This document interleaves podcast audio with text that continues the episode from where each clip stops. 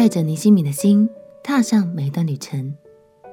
朋友平安，让我们陪你读圣经，一天一章，生命发光。今天来读尼西米记第六章。综合前几章来看，尼西米这位领袖有很多特质值得我们学习，像是凡事祷告，对百姓有怜悯，做起事来也有计划、有目标。现在，尼西米已经带领大家把城墙建好了，每一段城墙都很坚固，让耶路撒冷成为一座很安全的城。不过，这也让原本就百般阻挠的外族人，现在更是气得跳脚了。竟然策划了计谋，要毁谤正直的尼西米。让我们一起来读《尼西米记》第六章。《尼西米记》第六章，参巴拉、多比亚、阿拉伯人基善和我们其余的仇敌，听见我已经修完了城墙，其中没有破裂之处的，那时我还没有安门扇。参巴拉和基善。就打发人来见我，说：“请你来，我们在阿挪平原的一个村庄相会。”他们却想害我，于是我差遣人去见他们，说：“我现在办理大功，不能下去，焉能停工下去见你们呢？”他们这样四次打发人来见我，我都如此回答他们。参巴拉第五次打发仆人来见我，手里拿着未封的信，信上写着说。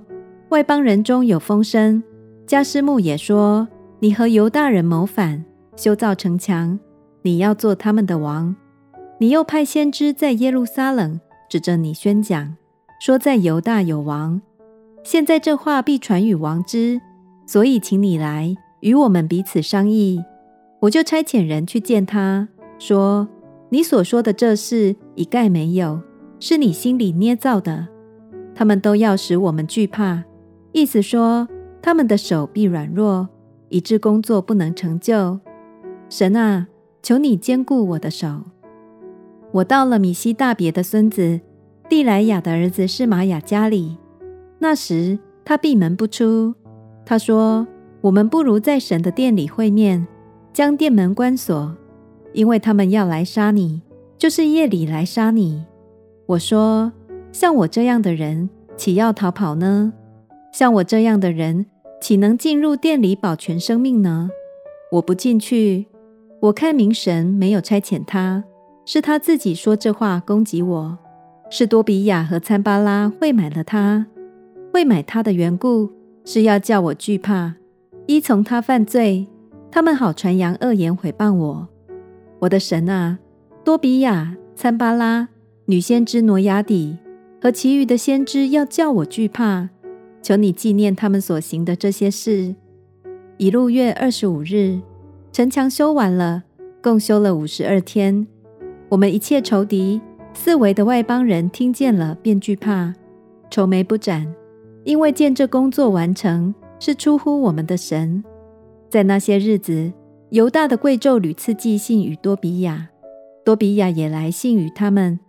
在犹大有许多人与多比亚结盟。因他是亚拉的儿子，是迦尼的女婿，并且他的儿子约哈难娶了比利家儿子米舒兰的女儿为妻。他们常在我面前说多比亚的善行，也将我的话传与他。多比亚又常寄信来，要叫我惧怕。感谢神，虽然尼西米在整个建造的过程中经历了许多挑战。有外来的阻挡，也有内部的纷乱，但是尼西米从头到尾都勇敢承担责任，没有躲藏。相信这是因为尼西米的心完全依靠神的保护与带领，所以才能坦然无惧的面对一切困难。也许我们当中也有些朋友正在执行重要计划，祝福你有一颗尼西米的心。凡事祷告，依靠神，相信你将会在这段旅程中更认识神的爱，也更扩大你对神的信心哦。我们一起来祷告，亲爱的耶稣，求你在我的计划中与我同行。当我倚靠你的时候，求你保护我，成为我随时的帮助。祷告奉耶稣基督的圣名祈求，阿门。祝福你依靠神的时候，心中没有力量，勇敢去做对的事。陪你读圣经，我们明天见。耶稣爱你，我也爱你。